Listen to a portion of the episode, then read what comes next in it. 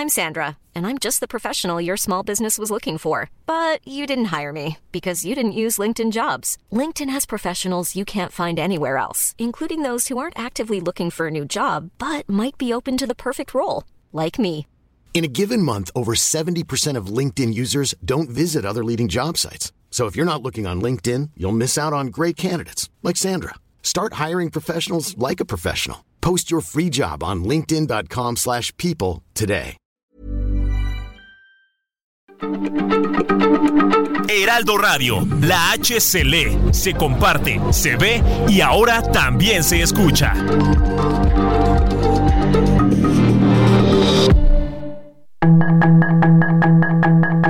Tarde a tarde, lo que necesitas saber de forma ligera con un tono accesible. Solórzano, el referente informativo.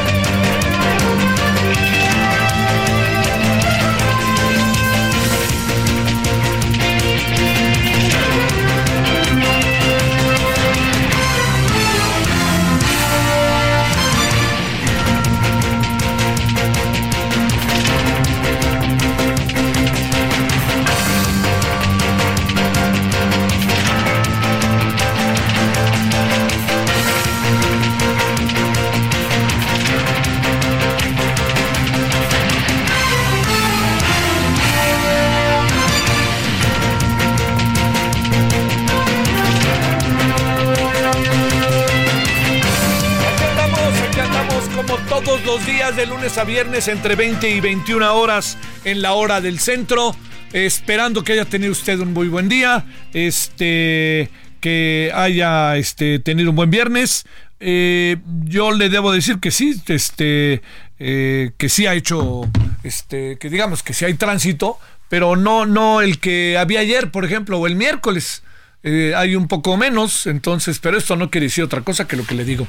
Bueno, le agradezco que nos acompañe en nombre de todas, todos quienes hacen posible la emisión. Su servidor Javier Solórzano le desea buen viernes lo que queda de él, si lo va, si todavía va a, a, este, a navegar en él, y buen fin de semana. Eh, estamos en el 98.5 de FM, Heraldo Radio. Estamos en el 16 de febrero del 2024 y eh, estamos, eh, bueno, en muchas estaciones de toda la República. Por cierto, y en este en las redes, por cierto, hay ahí un paro, ¿eh? En, en, en, eh, hay varios paros. Uno en la Ciudad de México que porque no informan de los microsismos, yo no sé qué se puede informar, ¿eh? Pero yo digo que esto hay que atenderlo.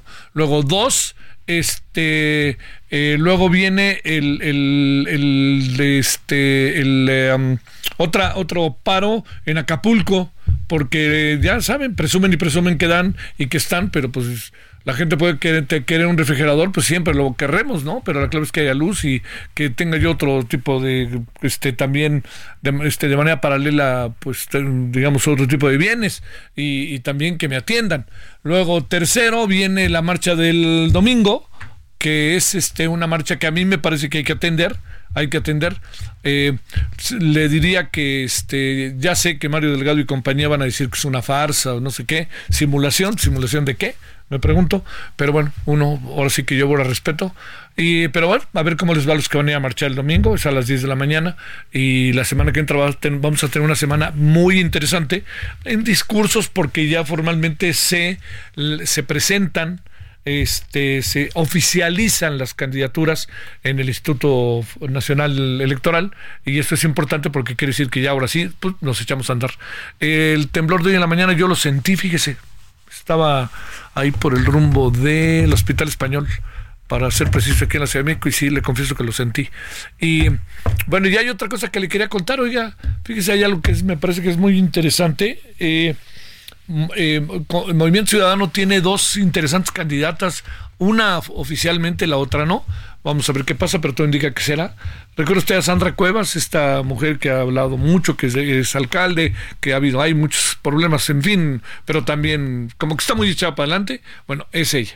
Es, eh, este, es una de las candidatas, parece, de, eh, este, de Movimiento Ciudadano a la senaduría. Son dos mujeres que pueden dar la TAE. Una de ellas es eh, Sandra Cuevas y la otra Alejandra Barrales a ver qué, qué le parece, ¿no? De, de todo esto. Bueno, eh, la otra es que el presidente ahí tuvo una entrevista muy de pechito, la he visto partes, la verdad, pero bueno, entiendo, este, para la televisión rusa y, y bueno, pues este, yo entiendo que así sí entran las entrevistas, pero entrevistas de otra índole, pues él, él las ve en la mañanera, ¿no? Así digamos que es un poco el, el espíritu de lo que él supone, ¿no? Que, que, es las entrevistas. Bueno, eso es parte de lo que hay el día de hoy. ¿Dónde está buena parte del asunto de, de los ojos del día de hoy? Están en cómo yo le diría, este Guerrero se ha convertido verdaderamente en un problema mayúsculo eso es lo que le quiero decir. Ya, ya sabíamos de ello. Mire, a ver, demos algunos antecedentes. Hace algunos años, recuerdo bien, eh, platicando incluso con políticos de alto nivel y platicando con observadores y con especialistas en materia de seguridad nacional, plantearon algo que a mí me, me llamó poderosamente la atención. Llamaba, ¿no? Decían, no nos vayan a colombianizar. Me acuerdo que así decían. Y entonces esto era hacia final del siglo pasado y los primeros que siete, ocho años, diez años de este, de ya de este siglo, del 2000 al 2010, 2012. El, el concepto desapareció desapareció y en buena medida desapareció porque somos otra cosa ya y yo creo que en algunas cosas nos ha rebasado Colombia, nos sigue rebasando Colombia y en muchas otras también hay que ya reconocer que hemos rebasado a Colombia. ¿A qué me refiero con esto de Colombia? Es el concepto de el papel que juega el narcotráfico en la sociedad y en la vida del país. Entonces, eso que le cuento, esa me parece que es sumamente este, importante, creo yo, porque hay variantes, hay variantes. Por ejemplo, el narcotráfico se unió a la guerrilla, la guerrilla al narcotráfico, como lo quiera ver, y en algún sentido, pues estaban tras el poder, ¿no? Este Pablo Salazar, eh, Pablo Salazar, Pablo Escobar Gaviria había sido este había sido, recordemos, incluso diputado y había tratado de entrar abiertamente a la política. O sea, el narcotráfico, la política, el la guerrilla, la política, eso era una constante allá en la, en, en, la, este, en Colombia, ¿no? En Medellín, en Santa Fe de Bogotá, en Cali, etcétera. Eh, ¿Qué pasó? ¿Qué fue lo que pasó en México? Que yo creo que es importante. En todo ese proceso Nadie se planteaba que el narcotráfico quería acceder al poder, como lo podría haber hecho el narcotráfico vía la guerrilla y vía todas estas circunstancias. Es decir, no me imagino al Mencho tratando de ser diputado, para que me entienda. Pero lo que sí creo es que hay en el fondo una situación que no se puede perder de vista, que México no se colombianizó, se mexicanizó. ¿Por qué razón? Porque tuvo su propio camino para que sea materialmente sometido en algunas comunidades en algo que algunos llaman este estado fallido en lo que tiene que ver directamente con el narcotráfico. Mire, a mí me parece que, que, los gobiernos no han, no han sabido, no han atinado, ¿no? Los gobiernos han tratado de resolver el problema de manera eh, poco, poco capaz, ¿no? Poco profesional. Y yo creo que hablo de Calderón, no, no creo, hablo de Calderón, hablo de Peña y hablo de López Obrador. En eso son muy similares en sus estrategias. Eh, abrazos no balazos es una idea eh, muy, muy, si me permite, romántica, muy atractiva es muy atractiva. ¿Por qué? Porque el presidente está diciendo, bueno, vamos a las raíces y con, eso las transformamos y con eso cambiamos las cosas. No, no, no, no se puede y no se ha podido. ¿Por qué? Porque la economía mexicana en lo general es muy buena, pero en lo particular sigue teniendo altos niveles de pobreza. ¿Por qué? Porque un joven, pues como dirían en aquella barda que es inolvidable en Culiacán, que decía, más vale cinco años de rey y no ser un buey como mi papá. ¿Qué querían decir con eso? Necesitamos echar por delante todo el tema que tiene que ver con este, posibilidades para los jóvenes. existen, no existen. Los ahora les estamos dando un proyecto, ¿no? Que es eh, jóvenes construyendo futuro. Habrá que ver qué tanto a ellos les resulta atractivo y qué tanto de repente para muchas de las cosas que hacen debe de tener una continuidad. Todo esto se lo cuento por qué, porque en todo este proceso de crecimiento se acabaron, se acabaron de manera muy clara todas las cosas que tenían que ver con posibilidades de diálogo, posibilidades de entendimiento, posibilidades de una participación más directa de la autoridad para poder resolver los problemas, para poder acotar este el narcotráfico. Se fue la familia michoacana y regresó a través de una cuestión indirecta. Se fueron los Zetas y acabó este, la hegemonía otro cártel allá en Tamaulipas y en la zona del norte del país. Se fueron los Arellano Félix y ahora seguimos con herederos de los Arellano Félix. Se fueron, este, detuvieron al Chapo y a su, al Chapito y sigue este llamado cártel de, no me gusta decir el nombre del estado, pero el cártel de los Chapos, pues, ¿no? Y el Mayo Zambada, que se convierte en una constante de todas, todas, lleva 40 años en el mejor de los niveles y nadie lo puede tocar. Por eso yo creo que Estados Unidos ya se dio cuenta que llegamos hasta aquí. Y empieza a haber pequeños cárteles que igual se llaman Unión Tepito, se llaman todo, y el país empieza de repente a estar materialmente agobiado, agobiado porque todo esto tiene secuelas, la secuela de la inseguridad, la secuela del derecho de piso, etcétera. Entonces, ¿cuáles son los mecanismos? Pues como para, tratar de buscar una manera en que se pueda atemperar la violencia y uno de esos pues acaba siendo que los curas, que los sacerdotes se asomen y cuando se asomen los sacerdotes puedan dialogar con los eh, narcotraficantes, ¿no? Ese es el asunto. Los políticos dialogan, pero mire, la versión que salió en Latinos, yo nomás me quiero quedar con eh, lo que lo que se dijo eh, en términos de la señora este alcalde presidente municipal de Chilpancingo o sea, dice, no, hombre, la, dice que fueron cinco minutos, fueron dos horas que estuvimos platicando para ponernos de acuerdo. Y el personaje que aparece en esa reunión en el video que hay de esa reunión en Chilpancingo, no sé si fue en Chilpancingo o fuera de Chilpancingo, donde está la alcaldesa de Chilpancingo, le quiero decir que es, ahí está el personaje que fue entrevistado por latinos. Entonces, no creo que estén diciendo en ese momento nada y luego hay un sacerdote que lo reconoce. O sea, entonces yo, yo, yo hablo de eso porque lo que tiene que ver con que yo les di dinero para el presidente, a mí, de este pudo haber pasado, pues sí, es susceptible de que hubiera pasado, pero tanto como decir es que el presidente es narcopresidente, yo la verdad entiendo, pueden decir lo que quieran, pero es muy es una cantaleta muy fácil que sigue hasta este momento sin sostenerse. Entonces, lo que yo sí creo es que hay cosas alrededor del presidente muy fuertes que el presidente soslaya o minimiza, pero que de alguna otra manera le pegan y le pegan directo y él seguramente se hace no lo ve o no lo quiere ver pero el que no lo vea o no lo quiera ver no quiere decir que no pase. Y ahí me refiero a cosas que tienen que ver con sus hijos, cosas que tienen que ver con mucha gente que está alrededor, eh, cheques, el dinero que le dieron a sus hermanos. Entonces puede decir, yo no sé, ese dinero a mí no me llegó, pues claro, no le llegó, señor, pero no le llegó a usted directamente, pero le llegó para lo que usted estaba haciendo, ¿no? Que era una campaña. Entonces todo esto se lo planteo porque es eh, evidente que no voy a decir que México está dominado por el narcotráfico, pero sí le voy a decir que hay un nuevo concepto que hay que acuñar, que es la mexicanización de la droga. O sea, lo que está pasando con México ya no es parecido a ningún otro país, más bien nosotros estamos exportando el modelo igualmente a Guatemala, me han contado que en Costa Rica hay cosas bastante complicadas, en Honduras y en, en Honduras y en este en donde además hay un este mucho mucho tema de las maras que han salido huyendo de, El Salvador por la política eh, draconiana del señor Bukele y también por las cosas que pasan en Sudamérica. Ecuador es el mejor ejemplo de esta mexicanización. Le quiero decir para cerrar, a ver, si México no entra en una dinámica distinta en su estrategia, no, no creo que vayamos muy lejos. Porque hay otra cosa, nos vamos a seguir estancados. Porque hay otra cosa. ¿Cuánto tiempo lleva el ejército en las calles? Haga usted las cuentas. Calderón fue el primero, ¿no? Calderón dijo que era una guerra contra el narcotráfico y luego dijo, bueno, siempre viéndolo bien, no es guerra. Lo dijo, ahora sí como los albures ya estabas. ¿Qué fue lo que hizo Peña Nieto? ¿Y qué es lo que ha hecho el presidente López Obrador? De ellos, el que sacó en definitiva, al ejército a las calles fue el presidente López Obrador. Y yo le pregunto, ¿qué ha pasado a lo largo de estos años? 170 mil personas muertas. ¿Qué ha pasado en estos años? El ejército en todos lados y como diría el sacerdote de eh, eh, Chilpancingo Chilapa, ¿no?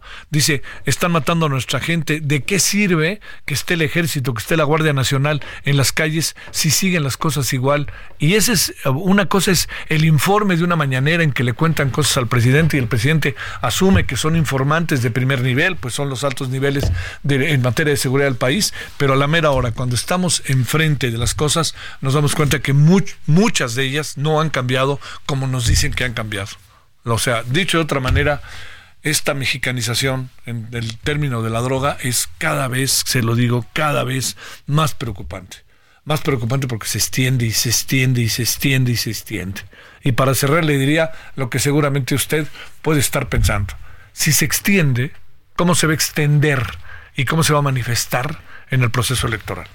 Y es ahí en donde yo le diría, esto sí que es abiertamente se lo digo, un riesgo altísimo. ¿Por qué? Porque en la medida en que se expande el narcotráfico, es en la misma medida en que el, el narcotráfico se presenta y se mueve de una u otra manera para buscar beneficiar, beneficiarse en su negocio y para ello requiere quienes ayuden a dirigir el tránsito y quienes ayudan a dirigir el tránsito son los políticos, particularmente en las presidencias municipales.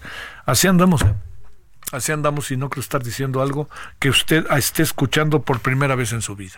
Bueno, eh, y fíjese, ¿eh? en, su vida. O sea, los jóvenes, si nos hacen el favor de escucharnos, yo les puedo asegurar que los jóvenes, después de escucharme, si me hicieron el favor de, estoy seguro que dicen, ¿dónde he visto esta película? Me lo están diciendo y me lo vienen diciendo desde hace tiempo. Y mire, en todo el tiempo que yo tengo de haber visto, recorrido, estado, mm, cada vez tengo más evidencias de lo que le digo. Cada vez más. O sea, espéreme, se va uno este, de fin de año a un lugar, en México, por supuesto, a Guerrero, y imagínense lo que no escucho porque además medio saben quién es uno. Oye, pues tú sales en la tele, en una telenovela. No, no, no, pues no hago noticias. Ya saben, ¿no? ¿Cómo pasa? Pues la gente no tiene por qué saber quién es uno. Y de repente, no, yo estoy en noticias. Entonces alguien dice, ah, sí, creo que una vez te vi hace tres años, en no sé dónde. Y hay gente que te dice, oye, sí, muy generosamente.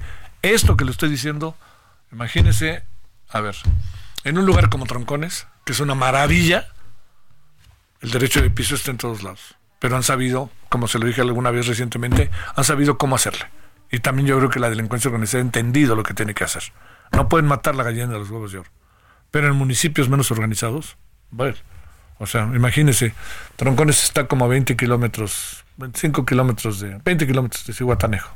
Pues, imagínese, de Troncones hacia la Unión y de la Unión hacia Michoacán y de Michoacán a Lázaro Cárdenas y de Lázaro Cárdenas a la zona caliente y de la zona caliente a Nueva Italia y de Nueva Italia a Patzingán y de, y Patzingán a Páscora y de Páscora a Morelia. Ayúdeme a entenderlo, ¿no? Bueno, vámonos a las 20 con 16 en hora del centro, si le parece, agradeciendo lo que nos acompañe. Es viernes con un resumen con lo más importante eh, eh, al momento para que sepa por dónde andamos, ¿no? Vamos y regresamos aquí mismo. La información de último momento en el referente informativo. Salvador Rangel Mendoza, obispo emérito de Chilpancingo, Chilapa, aseguró que los cárteles de los Tlacos y los Ardillos llegaron a una tregua en la antesala de un enfrentamiento que supuestamente realizarían en Chilpancingo, Guerrero. Pablo Gómez Álvarez, titular de la Unidad de Inteligencia Financiera, aseguró que hubo un fraude en la compra del programa de espionaje Pegasus, el cual se usó en los dos sexenios pasados para espiar a periodistas y defensores de derechos humanos, pues afirmó que se compró por más de lo que valía. El titular de la UIF aseguró que la dependencia a su cargo nunca ha tenido problemas para entregar información sobre este caso. La Unidad de Inteligencia Financiera está investigando a socios mexicanos de Genaro García Luna, ex titular de la Secretaría de Seguridad Pública en el gobierno de Felipe Calderón, por la triangulación de dinero vía México, Barbados, Florida. Un juez federal dio un plazo de tres días a la Fiscalía General de la República para que informe si determinó en definitiva no ejercer acción penal contra ninguna persona por supuestos actos de tortura contra Mario Aburto Martínez, asesino confeso del candidato presidencial del PRI, Luis Donaldo Colosio Murrieta. Fueron decomisados 17.23 kilos de cocaína en dos maletas en el Aeropuerto Internacional de la Ciudad de México durante la madrugada del 15 de febrero. El Laboratorio de Inspección de Equipaje Documentado Personal de la Secretaría de Marina identificó dos maletas con material orgánico, por lo que se inició el protocolo respectivo. El gobierno estadounidense presentó cargos por tráfico de fentanilo contra Ismael El Mayo Zambada, cofundador del cártel de Sinaloa y prófugo de las autoridades. Actualmente, el Departamento de Estado de Estados Unidos ofrece hasta 15 millones de dólares por información que pudiera llevar a su arresto, y además de la acusación en Nueva York, tiene casos abiertos en el Distrito de Columbia, Illinois, Texas y California, todos por narcotráfico.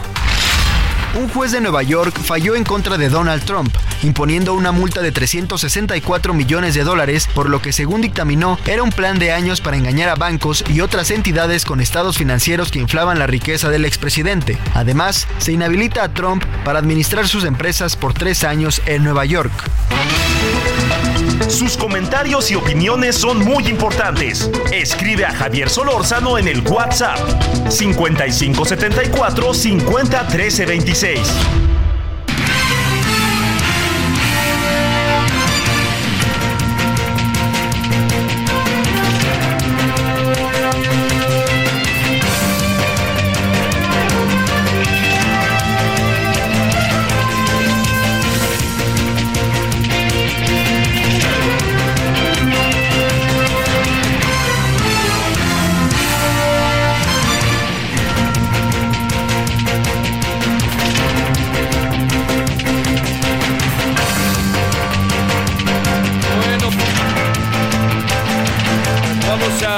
Vamos a empezar el día de hoy con un asunto que, perdonen amigas, amigos de la República Mexicana, es capitalino. Les voy a decir por qué. Porque ha habido lo que, no sé si es el concepto exacto, la maestra Jolie un, este, no- un día nos lo dijo, este que es este Sholi, nos lo dijo, que, que no sé si es la definición exacta, pero todos entendemos lo que queremos decir. Eh, en las últimas semanas, los últimos meses, yo diría, se han presentado una gran cantidad de sismos. Eh, entonces, debido a que son sismos en donde la Ciudad de México es la, este, el epicentro, en diferentes zonas, Álvaro Obregón, ahorita le vamos a platicar detalle, lo que es importantísimo de lo que le estoy contando es que estos microsismos, eh, se- eh, todo el mundo se dice, bueno, ¿por qué no suena la alarma sísmica? Porque no hay tiempo ni de que suene, porque la alarma sísmica está colocada en el Pacífico, en diferentes lados, para que nos dé tiempo de movernos. Entonces, cuando son aquí, pues es en tiempo real, ¿no? Pum, pum, así, ¿no? Tal cual. Y son sismos que su magnitud es, eh, no es tan alta, pero el problema es que estamos nosotros arriba de ellos. Entonces, pues es obviamente, pues, se sienten muy fuertes. No, es que es de dos, pues parece dos nada, ¿no? Pero si lo tenemos acá abajo de nosotros, imagínense, ¿no? Como el de hoy. Y luego yo iba caminando ahí por eh, Ejército Nacional, ahí cruzando, por, por cruzando Molière por ahí, me tocó el alto, caminando, y de repente empezó a temblar, ahorita, ahorita decía, empezó a temblar, y el cuate que estaba junto de mí lo volteé a ver y me dijo, ¿está temblando? Le dije, sí, está temblando. Y pum, pasó el, el- como el latigazo, ¿no? Pero una cosa es que lo veamos así y otra cosa es la gente que vive en la zona donde están los epicentros y que están evidentemente preocupados. Javier Ruiz está con ellos en lo que pasó el día de hoy. Querido Javier, adelante. Hola Javier, ¿qué tal? Saludo con gusto, excelente noche. Y efectivamente, pues eh, vecinos de esta colonia de plateros, la zona de Miscuac, de insurgentes, pues eh, el día de hoy, pues salieron incluso pues ya a manifestarse debido pues a que tienen pues miedo y también falta de información por parte de las autoridades. Eh, un grupo de aproximadamente 100 vecinos, pues eh, cerraron prácticamente por algunos minutos eh, toda la avenida Patriotismo al cruce con la calle de Goya para pues justamente exigir información. Llegaron ya personal de protección civil, principalmente Humberto Arroyo, y justamente está todavía en este lugar donde nos vamos a acercar pues rápidamente con él, Javier, para que nos platique, pues eh, primero que nada, Humberto, estamos en vivo con Javier Solórzano. Buenas noches. Javier, Pues, buenas noches, a tus pues, órdenes. Pues si nos puedes platicar un poco, eh, cómo está la situación, qué riesgos hay en esta, en este, en este, pues en esta zona de la, del sur de la Ciudad de México. Claro que sí, muy buenas noches. Eh, lo que nos encontramos es eh, una manifestación muy legítima de vecinos preocupados por la situación que se ha presentado en los microsismos. Eh, al parecer por una convocatoria privada para brindarles información. al generarse este bloqueo de, de, avenidas, por supuesto que la instrucción de la zona secretaria, la arquitecta Mira Mursúa, fue venirlos a atender y tenemos ya una reunión programada con las diferentes áreas de análisis de riesgos de la Secretaría para el día lunes con las diferentes comisiones de vecinos de las diferentes colonias para platicar y explicar precisamente el tema de los microsismos y por presentar algunos estudios que se han realizado posterior a los mismos. Eh, eh, pues platícanos, ¿hay riesgo todavía en estas viviendas? ¿Cómo está Es importante mencionar, tenemos muchas viviendas que tienen afectación ya por eh, la edad de las viviendas, hay otras viviendas que tienen afectación por... Millions of people have lost weight with personalized plans from Noom, like Evan, who can't stand salads and still lost 50 pounds. Salads generally for most people are the easy button, right? For me, that wasn't an option. I never really was a salad guy. That's just not who I am. But Noom worked for me. Get your personalized plan today at Noom.com. Real Noom user compensated to provide their story. In four weeks, the typical Noom user can expect to lose one to two pounds per week. Individual results may vary.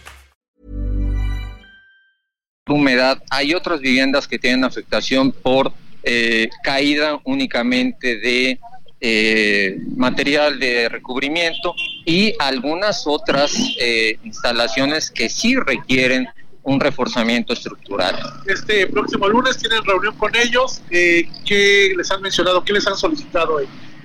Lo que les hemos solicitado es que nos manden precisamente cuáles son las direcciones, pero las reuniones que tendremos con ellos va a ser precisamente la explicación, mencionarles cuáles son los estudios que se tienen, que se ha trabajado con el Instituto de Seguridad de las Construcciones, con los colegios de ingenieros y arquitectos y ver precisamente soluciones en materia de prevención y también eh, de mitigación. Muy bien, sale.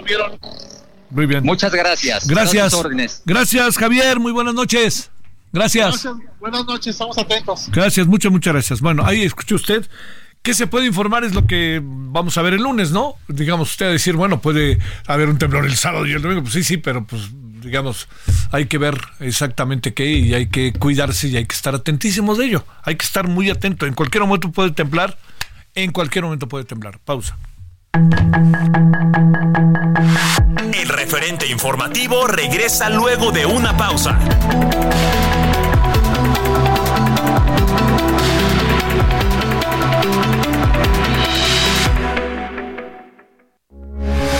Heraldo Radio, con la H que sí suena y ahora también se escucha.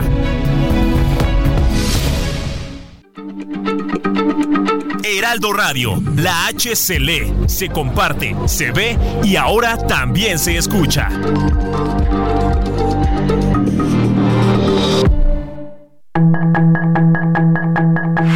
Estamos de regreso con el referente informativo.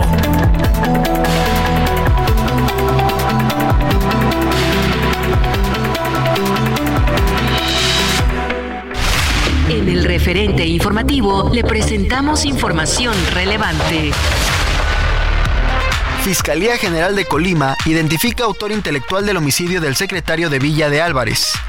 La Unión de Inteligencia Financiera reveló que el software Pegasus se compró a sobreprecio. Fiscalía de Veracruz cumplimenta orden de aprehensión contra exfiscal Jorge Winkler. Dan tres días a la Fiscalía General de la República para que informe si determinó no proceder contra alguien por tortura a Mario Aburto. Marina asegura más de 17 kilos de marihuana encontrados en maletas del Aeropuerto Internacional de la Ciudad de México. Accidente donde murieron Marta Erika Alonso y Rafael Moreno Valle fue por falla mecánica, concluyó peritaje. Juez ordenó a Donald Trump pagar multa de 350 millones de dólares por fraude en su empresa familiar. Joe Biden responsabiliza a Putin de la muerte del líder opositor ruso Alexei Navalny. Sus comentarios y opiniones son muy importantes. Escribe a Javier Solórzano en el WhatsApp 5574 501326. Hay muchas cosas en estos temas de Guerrero, de la violencia, de todo lo que está pasando. Le hemos pedido a Alberto Guerrero Baena, doctor en política de seguridad por la Universidad de Sussex, Reino Unido, consultor especializado en temas de seguridad, que esté con usted y con nosotros. Alberto, muchas gracias. ¿Cómo has estado? Buenas noches de viernes. ¿Qué tal, Javier? Muy buenas noches. Un saludo para ti, para todos. Pues bien, yo creo que el análisis es vasto porque al final de cuentas tenemos un país convulso. Sí. Fíjate que yo decía al inicio eh, que eh, te acuerdas tanto que nos, bueno, tenemos una diferencia de años este amplia, pero yo recuerdo mucho que hablábamos de que tengamos, de que el país tuviera cuidado, los gobernantes tuvieran cuidado porque podíamos pasar por una colombianización. Y este, eh, yo creo que nunca entramos a ese terreno por realidades distintas, pero lo que sí hicimos es crear nuestra propia mexicanización. Y cuando digo esto, este, también la estamos exportando, ¿no? A Ecuador o a Centroamérica. Entonces, a ver, lo que está pasando con Tlacos, Sardillos, el, el, clero, el presidente diciendo que todo lo ve muy bien, lo, lo, ve bien, lo ve muy bien, fue la palabra, fue las palabras que expresó de que sea el clero, pero que al mismo claro el, te diga, oigan, no nos salió como pensábamos, en fin, te dejo la palabra, Alberto. No, y no le salió como pensaban, y por el otro lado, pues al final creo que el tema era que al final, en, en este caso, el conflicto, pues eh, se paró de alguna manera, pero que desnuda en todo caso la propia debilidad del Estado mexicano al no asumir ese control, esa perspectiva de inteligencia, de localización de los grupos del crimen organizado.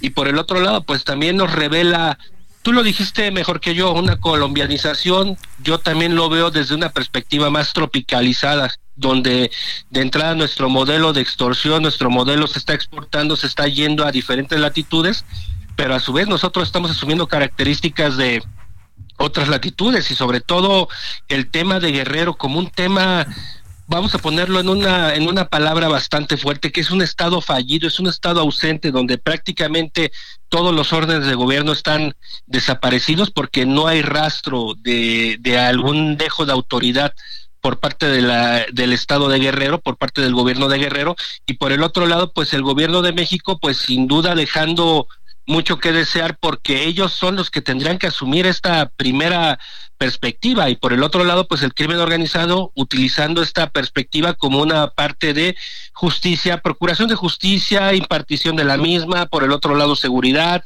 utilizándose como también como una industria, eh, teniendo negocios inclusive ilícitos porque Tlacos y Ardillos tienen negocios lícitos en Chilpancingo, entonces ahí el tema sustancial es realmente hasta dónde está, hasta qué entrañas de los niveles gubernamentales está infiltrado el crimen organizado y por el otro lado, cómo es que lo pretendes combatir cuando lo tienes hasta la entraña, es como es en una analogía médica es como el propio cáncer.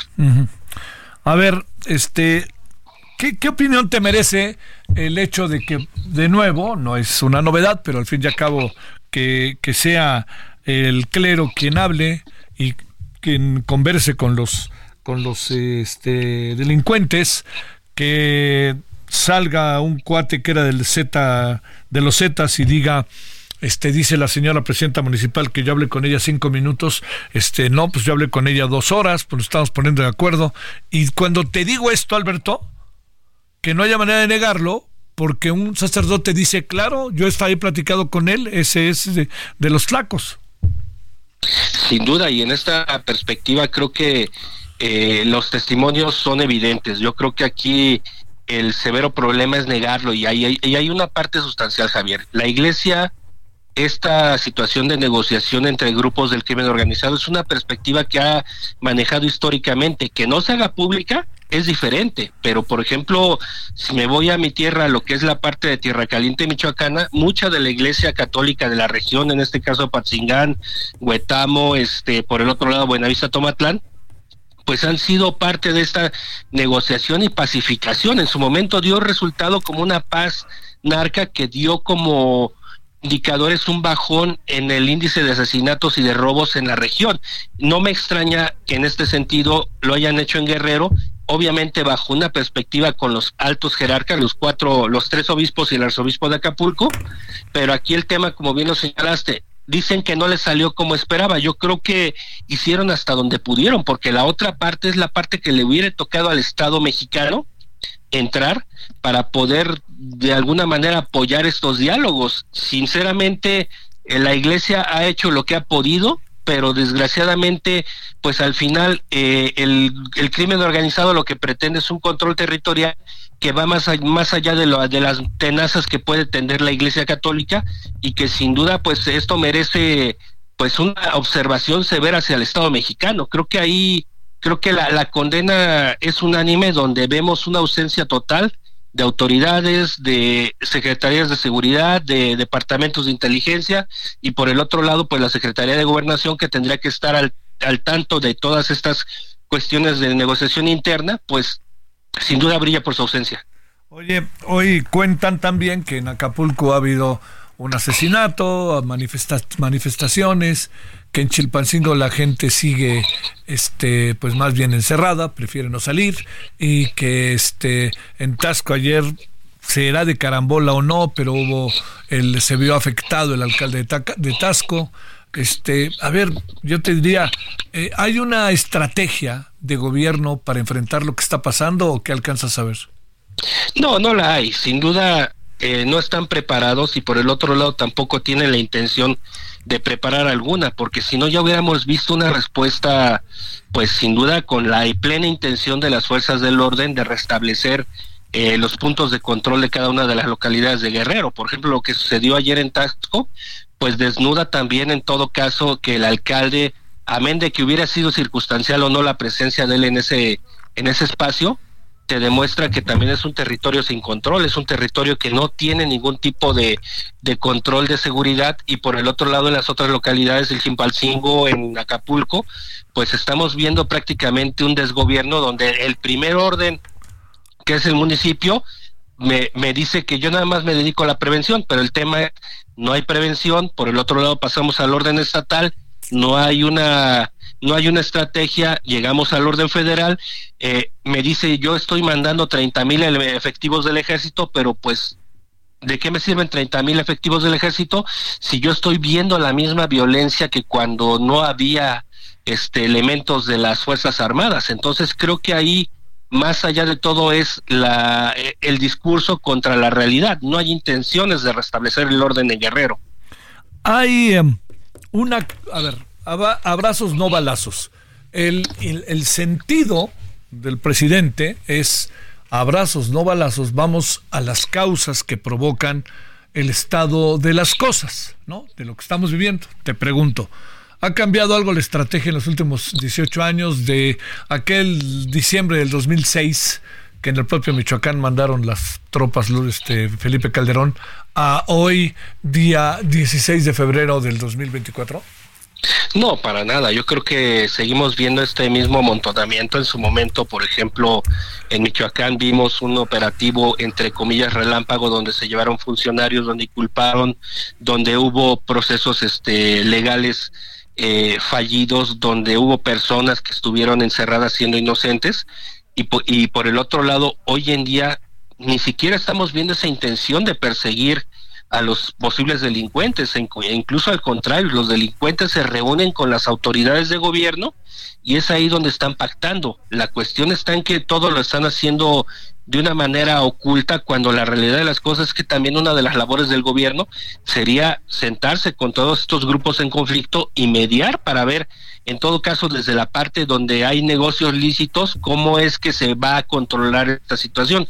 Yo al contrario, veo una anarquía total porque al final no son, en un momento te incendian Guerrero, por el otro lado llega Chiapas, por el otro lado está Michoacán, por el otro lado está el Estado de México, y así nos podemos seguir, Javier, con toda esta serie de conflictos sociales que hay en, en el país y seguimos viendo el reflejo de la, fal de la falsa política gubernamental de seguridad.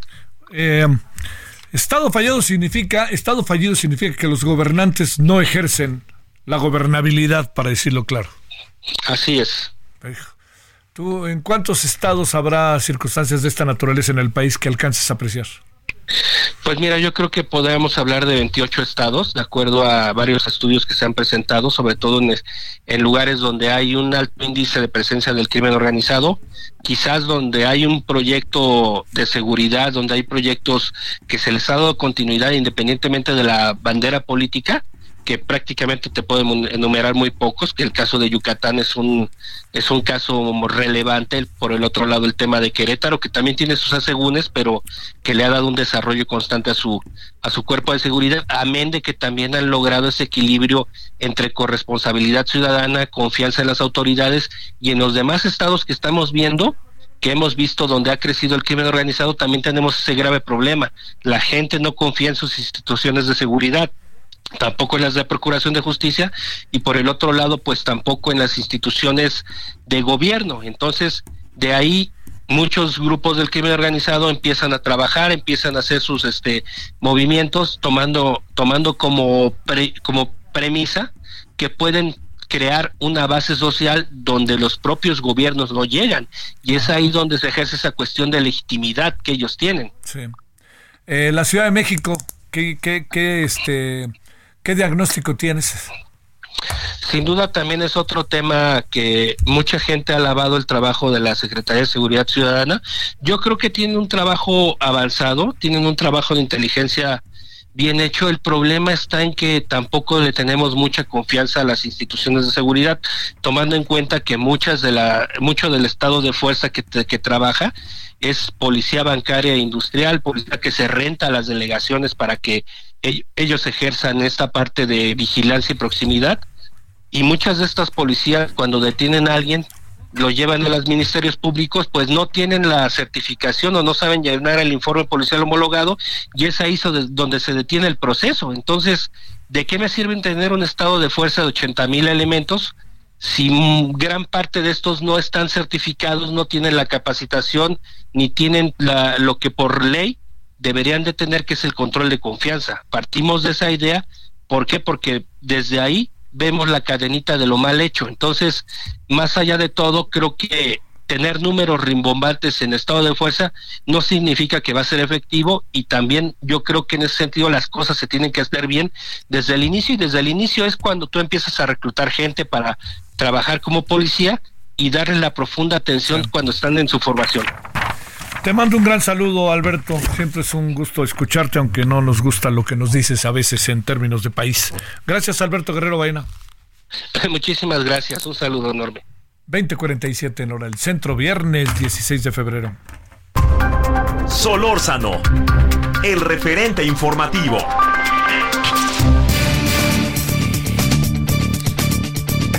Esta semana, el miércoles, para ser preciso, platicamos con Diego Prieto en el estudio del referente televisión de la noche, Heraldo, Heraldo Televisión, para hablar de lo que está sucediendo con eh, el tren Maya respecto a las responsabilidades que le competen directamente a antropología. Eso fue el miércoles. Pero resulta que el día de hoy se informó oficialmente que un juez ha ordenado la suspensión de la obra Habrá que ver si la suspenden. Otras veces la han suspendido, pero la siguen construyendo. Activista integrante del colectivo Sélvame del Tren, José Urbina, con usted y con nosotros. Pepe, te saludo con gusto. ¿Cómo has estado? Buenas noches. ¿Qué tal? Buenas noches, eh, Javier. Qué gusto saludarte. Vengo en este momento saliendo de la selva. Estoy viendo en los trabajos. ¿Sí? Te puedo asegurar que no se han detenido, no han suspendido. Para variar, no respetan la ley. Qué bárbaro, José. Caramba, mano. Qué impunidad. Pues el gobierno debería ser el primero. Si es lo, si lo determinó un juez, pues nos guste o no, órale, como cuando nos guste o no sigan este, construyendo, pues uno tiene que, que, que apechugar y a decir que son las cosas, ¿no? Pero bueno, a ver, eh, adelante, adelante, José. Tenemos que ser muy cuidadosos con esta suspensión y cómo se llevan eh, el caso, porque ya nos ha pasado, ¿no? Que eh, Semarnat autorizó una manifestación de impacto ambiental espuria, completamente absurda, temporal, fuera de tiempo. Entonces ahora lo que está sucediendo es que nos dan una suspensión eh, definitiva pidiéndole los estudios de geología, de los cenotes, de las cavernas y demás. Pero estos estudios los realiza la misma, los revisa la misma Profepa y la misma Semarnat. Entonces ellos mismos le pueden decir al juez, aquí están los estudios, y el juez le va a preguntar, ¿y también? Y el profesor le va a decir, sí, y van a salir adelante. Esta es la trampa de esta suspensión que tenemos, porque ya nos, ya nos han hecho esta jugada. Ellos mismos se regulan. no podemos fiarnos de que Semarnat verdaderamente haga su trabajo porque ya nos ha probado que no están haciendo su trabajo, que están sometidos a los deseos de la imposición del tren. Y Profepa, que debería ser nuestro auxiliar en la defensa de nuestro hogar, hace exactamente lo mismo. Nos responde que no tiene facultades para acudir o acude al trazo y dice que no encontraron nada anómalo. Entonces, ¿cómo me voy a fiar yo que puedan certificar que los estudios que entreguen para eh, estar este proceso legal sean honestos. No les creo nada. Y por eso es bien, pero bien importante que nosotros tengamos esos papeles y que la sociedad escuche, porque lo que van a decir es seguramente erróneo. Quiero saber si van a responder por la gran cantidad de cenotes, cuevas, solinas que sí taparon, que sí destruyeron. Diego Preto dice que están intactas pero yo te puedo certificar que han sido destruidas, con vestigios arqueológicos incluidos. Quiero ver si verdaderamente van a confesar que ha sucedido esto y cuál es el castigo, cuál, porque mitigación no hay. ¿Cuál es el castigo por haber roto la regla primaria de no afectar los cenotes y las cavernas? Entonces tenemos que ser, este, ser muy cuidadosos. Y tengo que subrayar también que esta suspensión, este proceso legal, proviene de un amparo que es contemporáneo al mío, no es verdad que el proceso legal se había terminado. Han estado trabajando en desacato durante meses. Así continúa y no podemos avanzar porque Fonatur no hace caso de los llamados del juez. Y esta suspensión todavía no incluye lo que hemos denunciado en estos últimos días en cuanto a los pilotes dentro de la cueva, por ejemplo, de Oppenheimer, el derrame de cemento dentro de Garra Jaguar y el derrame que dimos a conocer el día de ayer dentro de un acuífero de más de 250 metros cúbicos de cemento directamente al agua. Yo estuve allí, Javier, ahí buceé, ahí lo vi. A ver, eh, Pepe, para cerrar, eh, ¿cuál fue la razón por la cual se suspendió eh, por esta suspensión indefinida por parte del juez en el tramo 5? Les está pidiendo que entreguen toda la investigación que se hizo de, eh, de la mecánica de suelos, de las cuevas, de los cenotes, de la geología. Todos estos estudios se tendrían que haber hecho antes de impactar la selva, antes de causar daños en la selva. Vivimos en un mundo en el cual están ya destruyendo cenotes y cuevas y hasta ahorita se les pide los estudios. Esto quiere decir que esto debe haber salido hace cuánto tiempo? Dos años o más. Dos años o más. O sea, el tiempo en buena medida que lleva el tren Maya, un poquito más lleva el tren, ¿no? Pero el tiempo... Imagínate que tú tienes el sueño de poner un tren en cualquier parte, en cualquier parte del mundo. Quiero poner un tren ahí. Lo primero que haces es investigar si se puede, si vas a pasar por poblaciones, si eh, cómo es el suelo, si hay ríos, si eh, cuántos árboles vas a cortar. Este tren no hizo nada de eso, lo trazaron en un mapa, en una oficina, y así, sin ninguna investigación, empezaron a cortar árboles en la selva. Y entonces empezaron a parchar y encontrar vestigios arqueológicos, encontrar cenotes, y así van parchando todo continuamente eh, su obra. A ver, déjame concluir. Eh, ¿Qué es lo que viene entonces? Este, digamos, eh, en sentido estricto, la autoridad debería de suspender la obra y no permitir que entrara el ejército a seguir construyendo, ¿no? Por supuesto, pero esto esto lo, vivimos cuando las, las obras estaban suspendidas por la por el por el amparo que había presentado yo que tiene una suspensión eh, definitiva y un día se les ocurrió ponerse a trabajar y tuvimos que ir nosotros, los vecinos, a pararse enfrente de las máquinas a detenerlas, porque Profepa nunca acudió, ninguna autoridad jamás acudió, acudió. Y hoy, ayer y mañana seguirán trabajando porque la ley, así como el medio ambiente, es solo un obstáculo para este capricho. Te mando un gran saludo, Pepe. Muy buenas noches. Estamos en contacto. Hasta pronto. Hasta pronto, gracias. Ya escuchó usted se determina de manera legal que se suspenda la obra en función de un conjunto de irregularidades de las cuales tiene ante las cuales tiene que responder la autoridad, ¿no? Que es la autoridad que está llevando a cabo la obra. Pero digamos, ya vio usted, el juez dijo, tienen que suspender la obra y les vale, la siguen construyendo. ¿Qué pasaría si alguien pues un particular estuviera haciendo una obra y de repente un juez le dijera tienes que, que parar y ese particular continuara con la obra, ¿qué supone que pasaría? Le caería el ejército, bueno, los meterían en la cárcel, ¿no? Bueno, bueno, bueno. Nos vemos en cinco minutitos aquí junto en Heraldo Televisión para que nos acompañe como todos los días en eh, referente a la noche. Tenemos asuntos, en verdad que se lo digo, muy interesantes. Ojalá nos acompañe y va a estar eh, un asunto padrísimo con Gabriela de la Garza. Va a ver. Hasta aquí Solórzano, el referente informativo.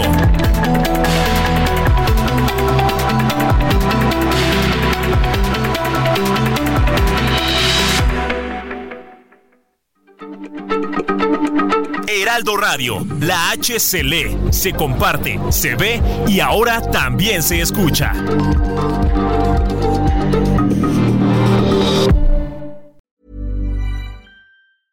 Even when we're on a budget, we still deserve nice things. Quince is a place to scoop up stunning high-end goods for 50 to 80% less than similar brands. They have buttery soft cashmere sweaters starting at $50, luxurious Italian leather bags, and so much more. Plus, Quince only works with factories that use safe, ethical, and responsible manufacturing. Get the high-end goods you'll love without the high price tag with Quince. Go to quince.com/style for free shipping and 365-day returns.